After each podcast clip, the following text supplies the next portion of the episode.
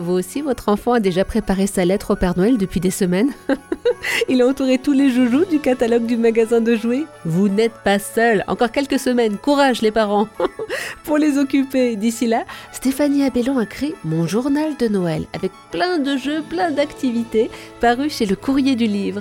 Bonjour Stéphanie. Bonjour Eva. Ce que j'ai beaucoup aimé dans votre livre, c'est que chaque semaine, vous proposez le quart d'heure détente. Et il y en a un qui m'a fait éclater de rire. J'ai trouvé ça extraordinaire, le bodybuilder.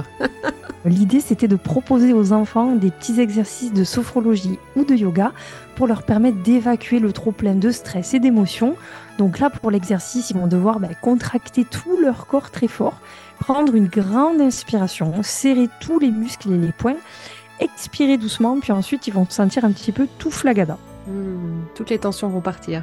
Exactement, et c'est vraiment l'idée, c'était de, leur apprendre à, gérer un petit peu ben, leur respiration, leur corps aussi par rapport au yoga, et de leur euh, vraiment de leur montrer qu'ils peuvent euh, avoir euh, le pouvoir déjà sur leur état intérieur. Le petit quart d'heure détente, c'est vraiment ce qu'on va faire tous les soirs pendant la semaine d'activité. Donc ça change chaque semaine, mais là vous savez que pendant 7 jours, vous allez faire ben, par exemple l'exercice du bodybuilder.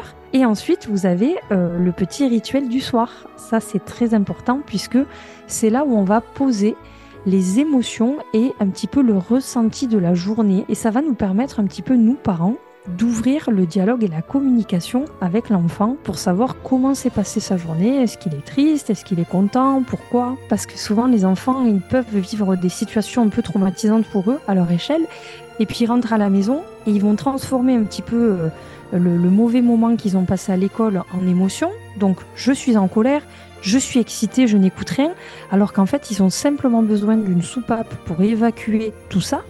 Et finalement, le petit rituel du soir, c'est le moment où on va ouvrir un espace et lui dire voilà, là, tu peux déposer tout ce que tu ressens.